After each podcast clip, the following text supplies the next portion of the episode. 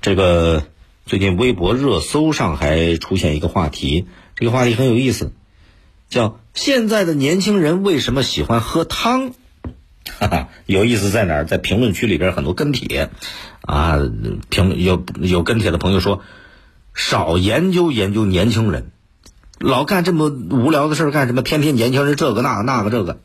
所以你看这些跟帖呢，发现大家现在对年轻人为什么如何如何这一类的话题已经非常反感了。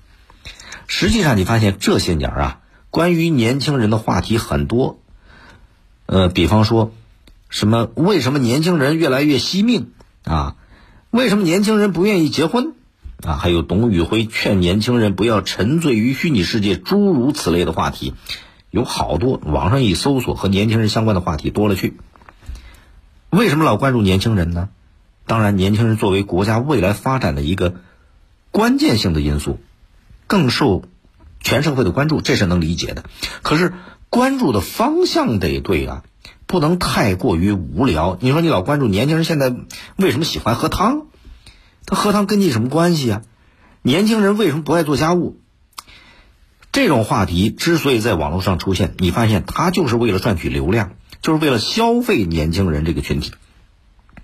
年轻人嘛，现在是社交媒体的主流，是互联网的原住民，是吧？年轻网民普遍习惯并且擅长利用网络，他们在网上也有非常强烈的表达意愿，活跃度高，这是平台流量的主要提供者。所以你看，很多平台它特别聪明，为了抓住年轻人的眼球，为了赚取流量，动不动就把“年轻人”这三个字。设置在标题里边，就是为了吸引年轻人的注意啊，是吧？为了消费年轻人，而且呢，你发现很多和年轻人相关的话题啊，它往往会具有一定的导向性。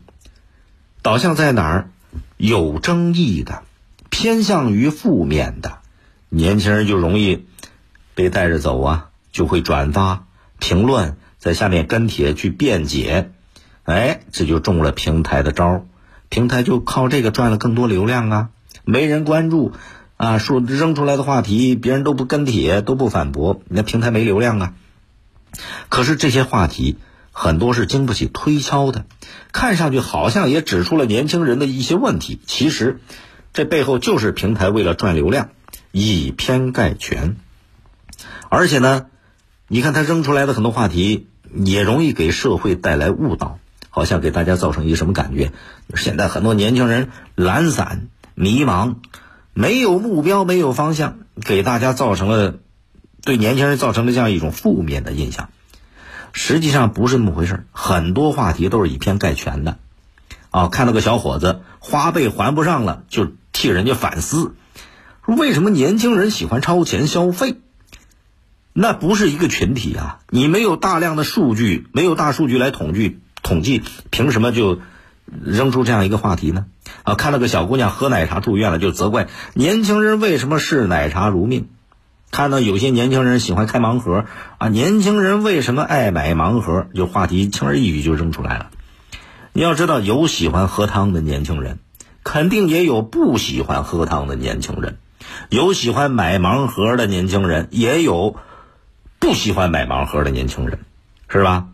还不上花呗的年轻人有吗？有，但是也有很多能够合理规划安排自己生活的年轻人，所以关注他们，不能以偏概全，啊，要要理性客观，不能扔出一些虚假的无聊的话题，要多有一些合理的、带有建设性的话题。现在的年轻人，他们正在飞速的成长，通过自己的方式给社会做贡献。在很多地方发光发热，你高铁动车上，年轻人是保持安静的，沉浸在自己的世界里边，他不去打扰别人。包括很多公共场合，你发现主动排队的、保持秩序的年轻人居多，他们受的这种教育，他们的这种文明的意识，是吧？还有年轻人这个人群里边流行“内卷”这个词儿，为什么会有内卷？你要知道，没有积极奋斗、进这个。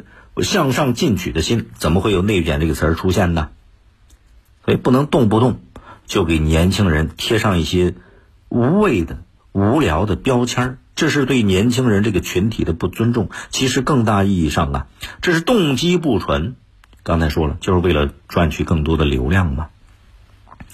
更多内容，请下载荔枝新闻和我苏客户端。你也可以关注江苏新闻广播的官方微博、微信。更多广播节目、优选音视频和大蓝鲸商城，请登录大蓝鲸 APP。